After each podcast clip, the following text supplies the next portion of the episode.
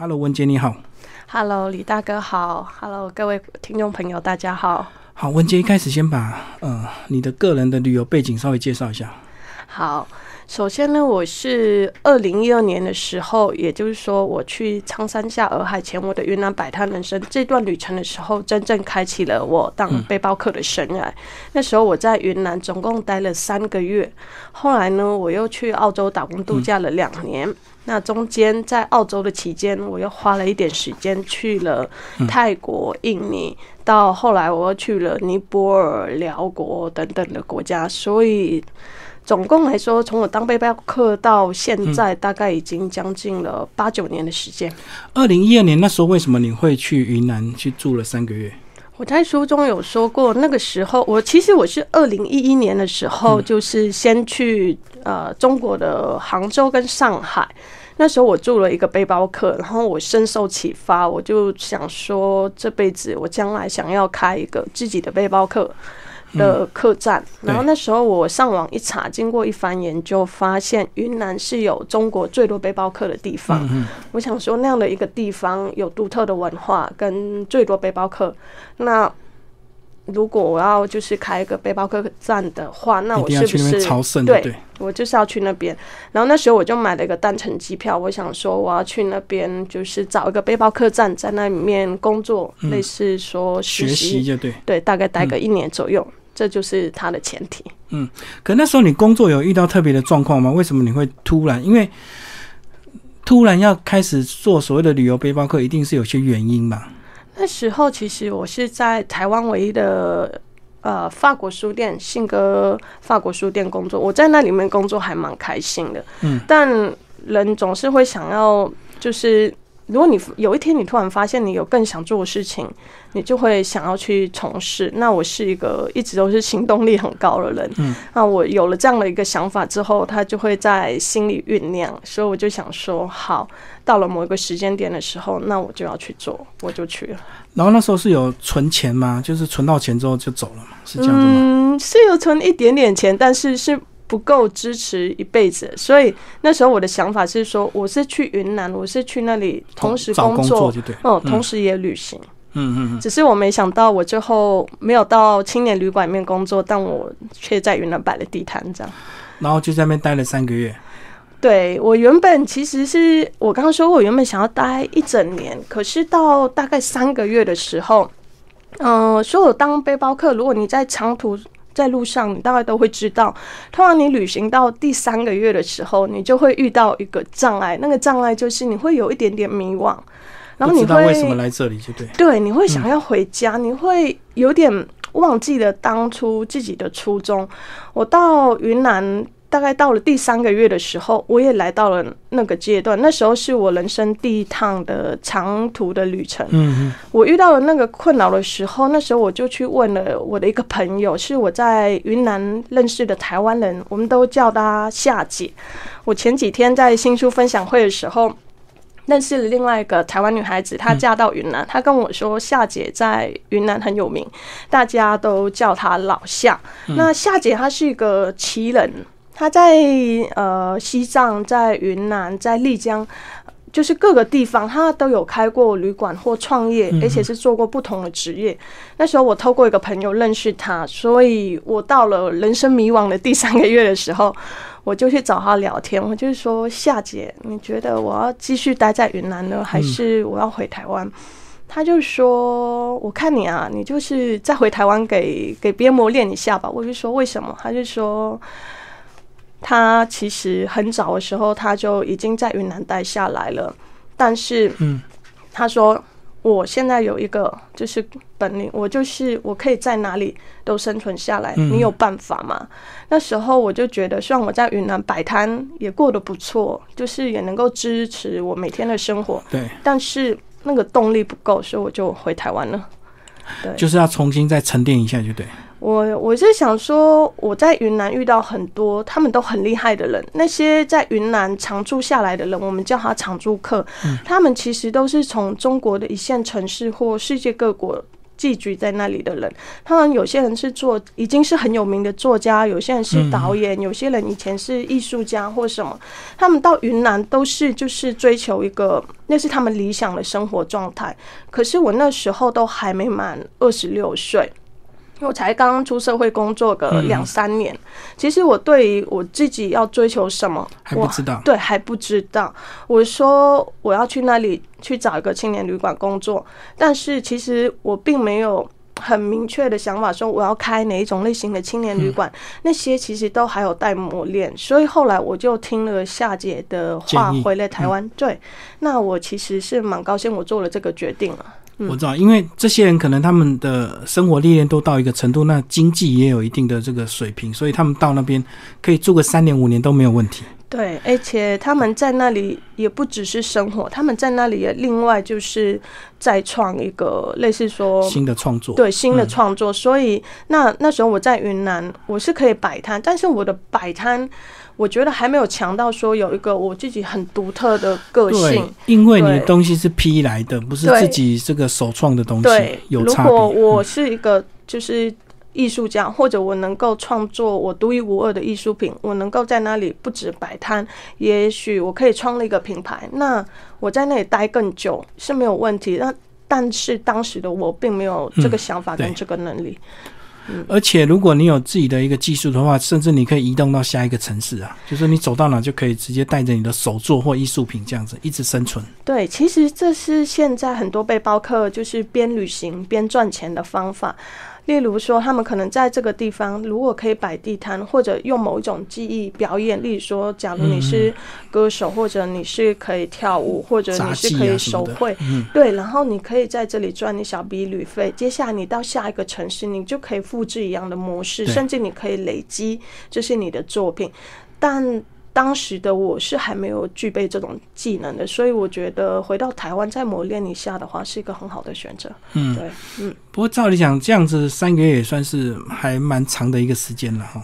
其实现在回想起来，虽然说很长，但是那时候觉得时间过得很快。对我第一个月的时候是从呃昆明。然后到大理、丽江、泸沽湖、虎跳峡这样徒步，接下来再走到靠近西藏边界的雨崩村，然后德清、香格里拉那边绕了一圈之后，再回云南大理古城定下来。所以我在大理古城大概住了两个月，前面一个月都在，基本上就是都在流浪这样。所以这个住到一个时间是每天起床，你就要决定今天到底要干嘛。我一开始的时候，因为我第一个月都在不停的移动，所以不用想这个问题。对，真的不用想到这个问题。那时候是那。第一个月的旅行方式就是你到个青年旅馆，你在那里住，然后你认识几个新的朋友，突然就说：“哎，他们说，例如说明天我要去爬虎跳峡，一起去。”对，或我要去雨崩村，那你要去吗？我就说：“哦，好啊。”所以我们就一起同行。嗯。可是到我回到大理古城的时候，这些人他们都跟我分开了，他们的旅程大概都是一个月。那我是那时候我是打算待一年嘛，所以一开始是没有期限，我就想要找一个最适合的地方，那是大理古城，他给了我这样的就是想法，所以我在大理古城待了下来之后，我意外的发现那里真的就是。命中注定要待的地方，因为我在那里认识了很多很特别的人。对，那些人即使经过了那么多年，他们还是我最要好的朋友，而且我们还一直一直都有维持联系。例如说，我认识了就是海豚拉的。大理最美、最独特的独立书店的创办人就是小白跟阿德，然后我还认识了我很好的朋友乔安，对，她是一个年纪跟我差不多的湖南女孩子，她在那里自己开了一个客栈，后来又为了追爱飞奔以色列，然后她今天又变成类似呃瑜伽跟做某一种心灵的导师，这些人他们的生活都是。一直不断的前进，变动，对，然后他们一直带给我很大的启发，所以我就是非常的感谢我曾经待过大理。那大理对我来说，它很特别，就是因为这些朋友。嗯，可是你当你住到第二个月、第三个月，那时候不会觉得每天起床不知道干嘛？那时候我到第二个月。我我那时候已经开始摆地摊了。我一开始摆地摊是因为在大理有一条路叫做人民路，它是没有那么商业的路，它上面的游客呢是。跟主街比起来是比较少的，就是是观光团比较少的地方。嗯，然后那条路上，我一开始就发现很多背包客就会随街摆地摊。那有一天，我就跟我的好朋友乔安说，我想要试试。他就说好啊，那那我就帮你。这样我就开始试了，之后就觉得这件事很好玩。后来我就跟他一起摆地摊。那时候乔安他还在准备找一个老房子，对，然后来改改变成就是改装成民宿。那我们自从就是开始了这个摆地摊的活动之后，其实我们每天都就还蛮期待、蛮兴奋，就对对。那在没有摆地摊的时间，那时候我就已经有点开始像是写作，只是那时候我是开始写我在大理发生的事。那那时候我是写在部落格上，所以对我来说其实不会无聊。我。早上我就是悠哉的起床，然后下午可能写个东西，晚上跟小安去摆地摊，摆完地摊我们去酒吧喝一杯，听个音乐，然后 live band 偶尔跳个舞，就觉得日子还蛮惬意的。加上云南那里的气候很好，然后天气也很好，物价也不贵。对啊，这样子不会每天都过得很慵懒嘛？因为我看到云南那种天气，在大理古城这样子，嗯。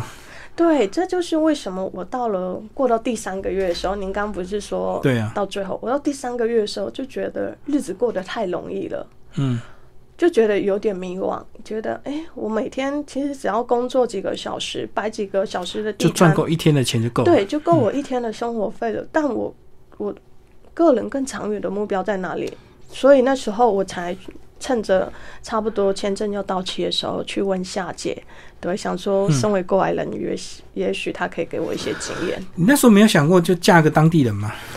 嗯，那时候就更快，找一个老房子的主人，然后可能他儿子，我很想，但是然后马上就改他们家，就对。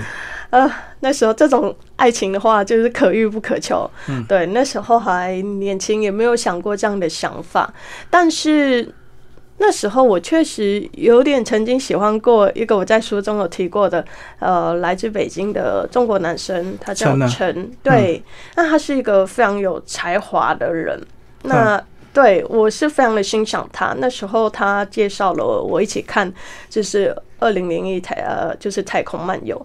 那那时候我们很紧密的生活在一起，所以我是对他有好感的。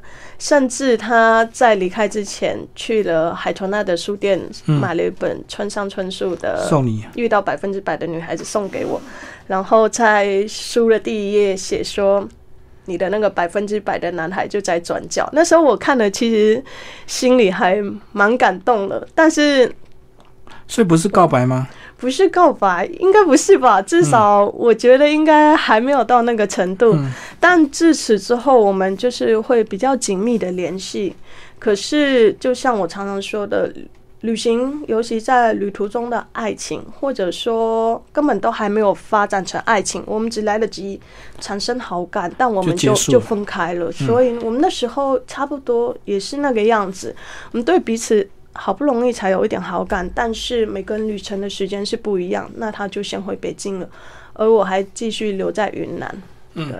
可后来你没有回北京找他吗？去北京找他，或者是他来台湾找你？老实说，我有去北京找过他。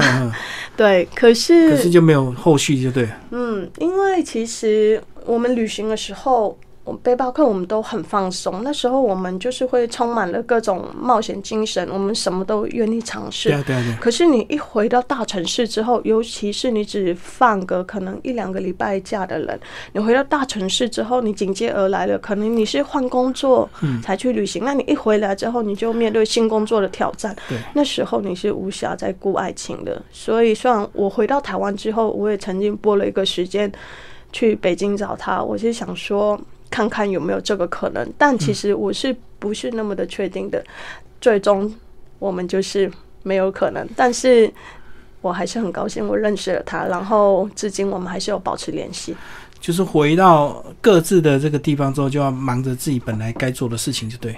应该说，嗯，其实大部分是这样的。你在旅行中的时候，你会看到那个人最好的那一面。对，对因为没有看到那个另外一面。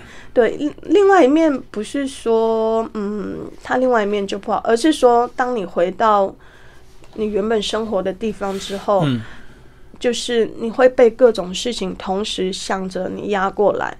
那如果你那时候是在一个很放松的状态的话，或者两方都可以的话，那个爱情是可以继续的。但如果你面临一个压力的话，它有可能就是会这样就消失了。难怪就说呃，在大理或在云南很多艳遇就是这样子嘛，因为在那个地方就真的太轻松了。听说呃，其实丽江是最多艳遇的地方，嗯，对。但大理的话比较少，但大理有一个地东西很出名，就是说那里的外来的男女的比例是一比九，也就是说一个男生生对女生很多，然后在那里的女生都很有才华，但在那里的男生都非常的少，所以那里的女生很多都是单身。就是那种大龄文青，就对，在书里讲的很有想法的，所以他不太容易找到对象。应该说，呃，她们都是非常有自己想法的女孩子，然后能力也很强，而是说他们会想要找到跟他们就是可以匹配的男男孩子，不容可是，在那样的地方，可能刚好男生就比较少。嗯，而且去那边男生都比较废吧，都是逛酒吧，每天睡到自然醒这样，甚至你在里面还讲到飞叶子，那个有些人是为了大麻去的。那个的话，我想对外国背包客来说，比较像是一个惊喜，因为其实那时候的大理气氛跟八零年代、九零年，呃，甚至七零年代的尼泊尔的加德满都很像，它是非常的嬉皮的。那那里它是中国云南的，就是西南边嘛，它不像一线大城市管制那么严。所以比较松散，就对。对，很多人对于大麻甚至还不是那么的了解，那它就随便的长在路边跟山中，那就是国外国的背包客，他们其实他们知道，对，可可是对本地例如说大理的白族人来说他们就觉得就只是他们可能会用大麻的叶子来做某一种植，呃，可能饮食啊或者融入日常当就是生活当中，他们不会把它。对。对，我觉得这是一个想法上的不同，所以那时候对身为外国背包客或者其他背包客知道大麻这个东西的人来说，会觉得嗯，哇，这里是好个惊喜，对，是一个惊喜。但对当地人来说，他们觉得那是一个很日常的东西，所以我们才会在路上可能就会看到一棵大麻树这样。包括你住的地方，你后来那三个月都是住在丽丽小院，对我呃，大概是总共后面后面两个月我都住在丽丽小院。他怎么算费用啊？是日结还是月结啊？是月租的吗？他我是那时候是住在六人房里面的一个床位，床位他是算我一个月的。嗯我记得那时候真的很便宜，便宜到我觉得可以在这里住很久都没关系。所以现在应该就比较贵，就观光价就对。现在的云南变了很多，应该说它的变除了嗯，它设备上也有提变了升，对，也有提升，所以它的物价是相对比较高的。但是呃，我们二零一二年的时候，那里大概就是差不多三十块人民币就可以住到一个床位是没有问题的。一个月没有一个一个晚晚上上二三十块人民币，哦100块大概就是一百多块、两百块台币就已经可以住到很不错的了。所以你想想看，如果你一年三十天，你大概就三四千块的房租，你就可以就是住一个月。那你的吃饭也是很便宜的，这就是为什么其实很多各国背包客到了云南之后都在那里待了下来。嗯嗯嗯嗯，那现在应该就不是这样子了，因为已经观光已经这个炒作起来了。现在的云南变了很多，应该就是说，其实每个地方都一样。如果你那里呃自然的条件就很好，那你又有人文历史的条件也都好的话，一开始是大家有点像是去那里放松的地方，可是随着它的知名度提升。如果你不小心又被拍进一部电影里面的话，嗯，那外来的人就会想要投资，就会想要建那种更大型的饭对店，那一切的物价就会起来。在大理也是差不多是这样。我在那时候认识的，就是很多好朋友，他们其实都已经移到大理比较边边的地方啊，嗯，或者在苍山的下面。现在在大理古城市中心的人住住在那里的人已经比较少了。嗯，或好，那个书名叫做《摆摊人生》，是把你这个你卖的东西去介绍一下。那时候我一开始是卖那种呃香水的试用品，然后我其实这辈子还没有想过这个东西可以卖，但那时候呃，我的好朋友乔是用包拿出来卖，对。哦，我呢，那时候是我的好朋友乔安，他的朋友就是有在卖这个东西。那乔安就说，如果我想要卖，他就跟他的朋友拿一些让我试卖看看。嗯，我试卖了差不多一个礼拜以后，发现嗯还可以。结果到后来，他的朋友觉得可能我卖的比较好，就是说那我要自己收回去卖，我就眼红就对，类似差不多的意思。结果后来我就只好。要自己就是上网找一个东西，那那时候我找了一个东西叫做香膏。其实我在台湾有没有用过香膏？香膏的话，它就是固体香水。嗯，那我抹的就对。对，然后而且我找发现香膏，它那个就是包装非常的可爱，所以我就进了一批先来试卖，然后发现意外的受欢迎之后，我们就。越进越多了。后来一开始是只有我在卖，结果后来乔安就加入我，然后我们就是在整条人民路上卖香膏最有名的一摊。对，其实我们卖香膏这个想法，我们不是草创。基本上别人他们摆摊也有卖几个，只是他们可能没有把它当成主力，就没有卖那么好。你们是全部那个摊位看起来就不一样。我们就只是卖那个东西，然后还有那时候在大理摆地摊的人，他们都太有性格了。基本上，呃，他们不会像台湾的夜市里说：“哎，叫你改过来看看哦，这里便宜又有好货。”不是，不会积极就对。呃，他们就是比较随性，慵懒的卖。对，慵懒的卖，边看书啊，边交朋友，边对画画的卖。然后我跟乔安是，如果有人过来看的话，我们会比较积极的介绍。对，所以我们生意就是还不错。你们是拼了命在卖，就是为了赚生活费嘛？那有些人是过日子不一样。应该说也不算拼了命哦，我们是相对积极一点，但是我们。卖个大概两三个小时，我们觉得差不多，我们就就就会收摊。因为有一些人，如果他会一整天或者卖更久，其实你卖更久，你就是赚钱嘛。但例如说，我们中秋节那天，我们大概也是卖个大概两三个小时，我们觉得嗯可以了，我们就收摊，然后去庆祝中秋节，然后就吃饭跟逛酒吧，就对。差不多就是这样，就就觉得哎，今今天是节庆的话，难得那就两个人一起来庆祝一下。嗯，你刚刚一直聊到乔安，跟我们讲乔安，他后来呢，就呃，本来到那边是为了租房子去开一个民宿，对不对？嗯。那后来一直失败，最后呢，又他嗯，应该说不是失败。乔安是一个很。带给我很大启发性的人，因为我在云南认识他的时候，他跟我住在一个同个青年旅馆里面，那我们都住在那种六人房的多人房里面。我从来没有想过一个跟我住一样床位的人，他是抱着要到云南大理创业的这样的心态来。然后他为了找到一间适合的老房子来改造成民宿，他在那里不惜花了超将近一年的时间。然后他每天就是上街去贴广告，去打听有没有情报，哪里有适合他的，就是主动去找。对对，然后花了将近一年的时间，那中间的压力跟要消耗的钱，其实。对一个二十几岁的女孩子来说，我觉得是很值得敬佩的。嗯，即使今天换成我，我都会想说，我做得到吗？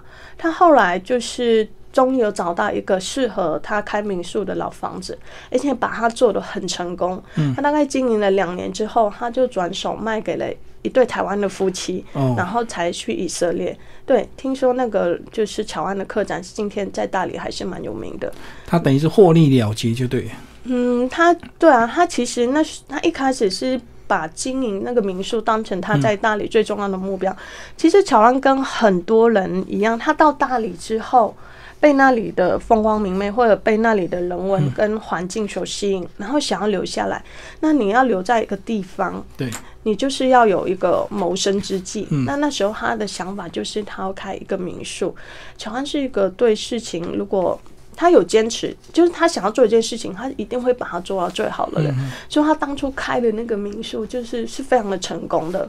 对，他在最成功的时候，就是把它转让给一对台湾夫妻，然后飞去以色列，就是跟他找他男朋友，最爱。对，嗯。那那后来，后来他们他他的他的现况呢？他现在又回到大理了。嗯，乔安的话，他在以色列也是做的下下脚。他在以色列一开始，他是有想要就是从事华德福教育，就是教小孩子的。可是后来他就是经过摸索，发现那个也许不是最适合他的。他发现从他跟我在云南摆地摊的时候，他发他他意识到他最喜欢的还是跟人互动，所以他后来在以色列卖钻石，他在一个钻石商工作，是嗯，然后他就是里面的就是第一把手这样。那在以色列待了好几年之后，其实，在那几年当中，他就开始接触。瑜伽还有一些心灵的课程，他在那方面对对他在那方面非常的有天分。后来他就是一直走这一条路，那他现在就是回到大理，就继续这条路，然后自己开课程。那你这个呃大理那三个月对你现在的一些改变吗？是也是后来这个让你能够一直呃在走这个呃旅游旅游这样的一个背包客的一个路线吗？对，但因为我觉得我是很幸运的，我在。二零一二年，也就是我大概还没满二十六岁的时候，我就去了大理。那大理这样一个自由的地方，在那里的人，我说的那里的人，比较说是从外面移到大理的各式各样的人，那些人他们各式各样的自由的生活方式，给了我很大的启发，让我知道说，原来我这辈子可以有这么多不同的选择的生活方式。所以那。那里面的人尤其有一个特点，他们就是都把他自己想要喜欢的事情，就是做到最好，而且把它变成你生活中的一部分。对，所以这是大理的人带给我的启发。另外一个是我去那一次。就是去那里做了一个长期的背包旅行之后，我发现我很喜欢这样的旅行，所以从那一次之后，我就每次出门就是都是以类似的模式就是旅行。那我会就是会倾向，如果可以的话，我会做更长途的旅行。所以我今天之所以一直不断的移动，或者说我一直做着有点稍微任性的举动，那都是因为我想要就是坚持我自己的东西，而那些都是。在大理的那群人带给我的影响，对，因为我现在即使我看到他们，我跟他们还有联系，我就发现他们就是始终都走在那一条道路上。那我是期望我自己也可以这样。嗯而在大理，另外带我一个带给我一个收获，就是我的两本书。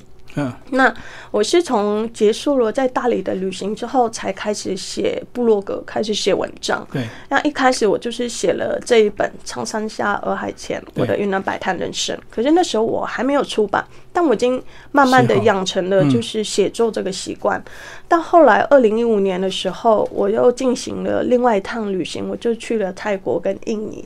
那那趟旅程就让我写成了我第一本出版的书，就是《开往龙目岛的慢船》。所以说，我现在的一切，老实说，都是云南大理这一趟旅行带给我的。我在云南的时候，我。人生不知道什么叫做徒步跟爬山，但那时候我去爬了虎跳峡，一个零经验的人，然后爬了虎跳峡之后，我又去爬了海拔将近四千公尺有冰山的雨崩徒步。嗯，到后来我到我第另外一本书看龙目岛的漫船的时候，我去爬了就是印尼的林贾尼火山，后来我又去爬了尼泊尔世界上最长的通道，就是安纳普纳大皇。我觉得这一切若没有当初在大理。的经验跟启发的话，就不可能会有现在。所以对我来说，大理真的是改变我一生的一个地方。